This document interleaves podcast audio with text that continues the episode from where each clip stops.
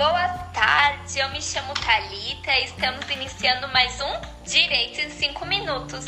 Hoje o nosso tema é um tema muito atual, muito importante hoje para a nossa sociedade e nós recebemos inúmeras perguntas a respeito da apostila do AIA, que é o nosso tema de hoje. E eu estou aqui com uma especialista no assunto, a doutora Sueda, onde ela vai nos responder então algumas dúvidas. Boa tarde, doutora Sueda, tudo bem? Boa tarde, Thalita, tudo bem? Obrigada pelo convite, por ah. participar aqui e sanar as suas dúvidas. Ah, eu que agradeço por você aceitar o nosso convite. Uh, a senhora pode falar um pouco a respeito? Então, o tema é a apostila da Convenção da Haia, a convenção relativa à supressão da exigência da legalização dos atos públicos e estrangeiros, popularmente então conhecida como apostila da Haia.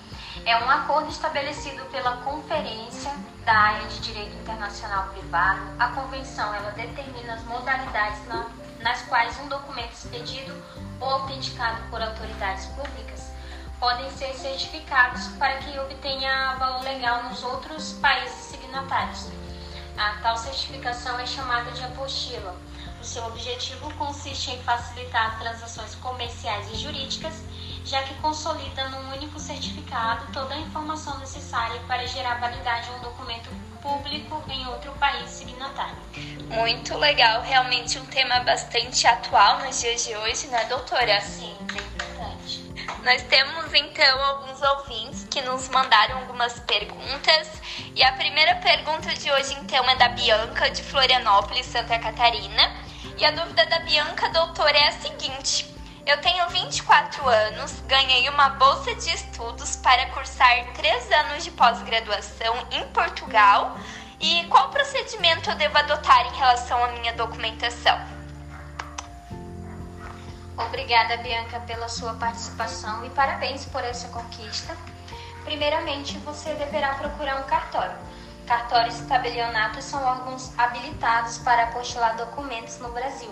No site do Conselho Nacional de Justiça tem um buscador que mostra para você aonde fazer essa apostila diária na sua cidade ou no seu estado. Então, ali vai mostrar para você qual cartório que, que está habilitado para fazer esse procedimento.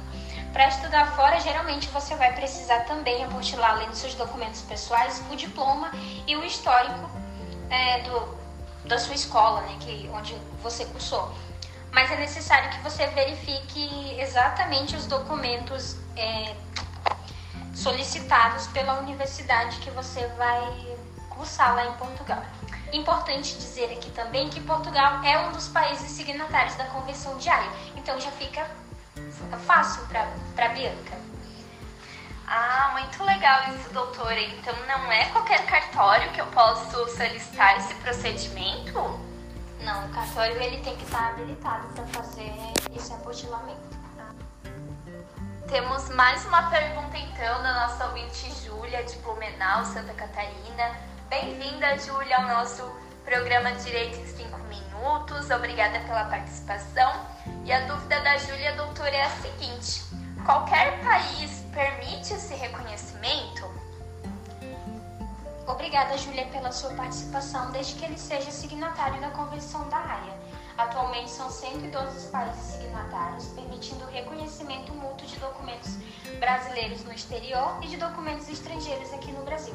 A lista completa dos países está disponível também no site do Conselho Nacional de Justiça. Bom. E a nossa última pergunta, então, é do João Vitor de Palhoça. A dúvida do João Vitor, doutora, é: eu preciso traduzir o apostilamento? Não não é necessário. Não é necessário, João. Obrigada pela sua participação também. O selo da apostila, esse certificado, então, ele é um modelo internacional adotado por todos os países signatários da Convenção Haia e já é apresentado em três idiomas: o português, o inglês e o francês. Muito obrigada, então, doutora Sueda, pelas respostas. Com certeza agregou muito ao meu conhecimento, ao conhecimento dos estudantes, dos ouvintes né, do nosso programa Direito em 5 Minutos. Muito obrigada pela sua participação.